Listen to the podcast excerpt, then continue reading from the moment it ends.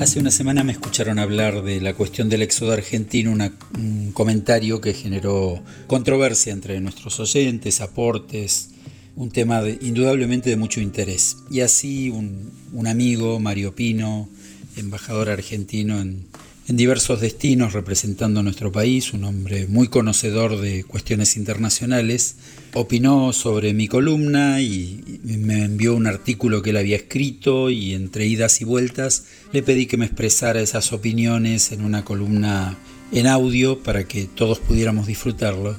Y acá lo tenemos, la, la opinión experta de Mario Pino sobre una cuestión que creo que está en el interés de muchos argentinos, de muchas familias argentinas, de muchos jóvenes argentinos. Lo escuchamos. Una poesía del poeta cordobés Claudio Suárez es muy oportuno para una reflexión sobre la emigración y la militancia de Saiza. Resplandor lejano, breve sol que se apaga de manera acostumbrada en un mundo sin cielo, que es todo despedida, con la sombra de la lluvia ofreciendo su reparo. En las campañas políticas la verdad suele ser víctima fácil del debate público.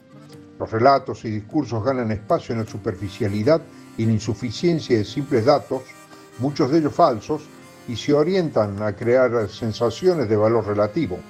Mensajes que suelen ser perniciosos y profundizan la zozobra, la desazón y la desorientación. Lejos de la noble misión de la política ocurre a veces que el manoteo fácil e insustancial a los dramas reales resulte de utilidad en la procura de los beneficios numéricos del descontento.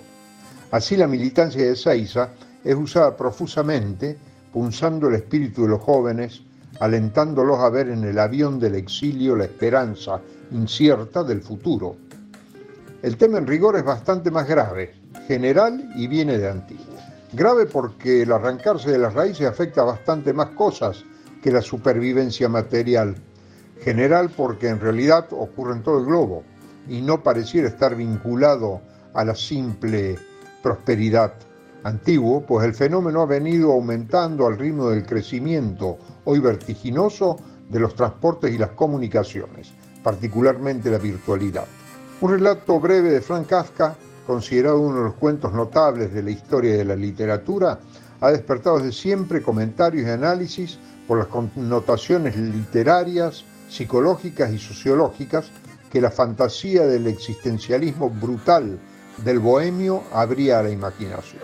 Hoy, alrededor de 100 años después de que fuera escrita, La partida refleja una cruda realidad. Dice así, ordené que trajeran mi caballo del establo. El sirviente no entendió mis órdenes, así que fui yo mismo, ensillé a mi caballo y lo monté. A la distancia escuché el sonido de una trompeta y le pregunté al sirviente qué significaba. Él no sabía nada, ni escuchó nada. En el portal me detuvo y me preguntó, ¿a dónde va el patrón? No lo sé, le dije, simplemente fuera de aquí, fuera de aquí, nada más, que es la única manera en que puedo alcanzar mi meta. Así que usted conoce su meta, preguntó el sirviente. Sí, repliqué, te lo acabo de decir, fuera de aquí, esa es mi meta. Los motivos de las migraciones son diversos. El fuera de aquí de la insatisfacción y el drama kafkiano se resume en la sabiduría de Mafalda para en el mundo, el mundo que me quiero bajar. Las razones son económicas, políticas, de seguridad, de inseguridad íntima, emocionales y de un incontable y perverso etcétera. La globalización, las migraciones contribuyen a la incierta alteración antropológica de esta nueva era, el antropoceno. Son tiempos de incertidumbre y las migraciones son desesperantes para la inmensa mayoría de quienes sufren el drama del destierro. Se estima que viven fuera de sus países 272 millones de personas, alrededor del 3,5% de la población mundial, un número que triplica la cifra de 1970 y que ha superado las estimaciones previstas para el año 2050. De ese total, solo 25,9 millones son refugiados. A estos hay que agregar entre 7.8 y 8.2 millones de ucranianos fruto de la guerra. El cambio climático y la falta de agua aparecen como causales que impulsan a las personas a dejar sus terruños según la Organización Internacional para, para las Migraciones. El 40% de los migrantes pertenecen a países asiáticos. Entre los 20 primeros lugares del mundo aparecen México, único país latinoamericano, y curiosamente Alemania y Gran Bretaña. La codicia también es un motivo para emigrar. Los argentinos que en la fácil se radican en Uruguay son insignificantes en comparación con los estadounidenses que en el 2020 renunciaron a su nacionalidad incrementando en un 237% la cifra del 2019. Muchos de ellos eligen radicarse en lejanas y distintas tierras de la Europa del Este. Ucrania fue un gran receptor de norteamericanos. Argentina, lejos de ser un país de expulsión, lo es de atracción, por las oportunidades que ofrece y por la valía comparativa de sus deteriorados sistemas educativos y salud.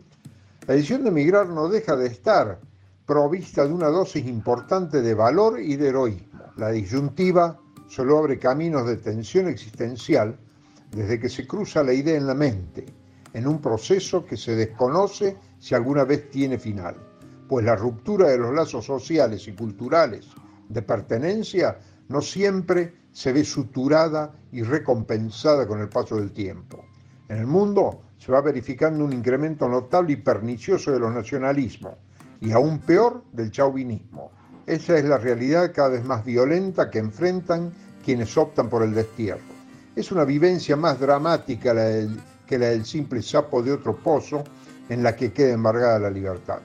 Es irresponsable tomar el tema con la liviana denuncia del oportunismo militante. Más que el debate insustancial del momento político, debiera tenerse presente el relato del escritor mexicano Luis Felipe Lomeli, El emigrante. Son solo cuatro palabras, llenas de significado. Dice así, ¿olvida usted algo? Ojalá. Seguimos en Facebook, arroba unicornios culturales.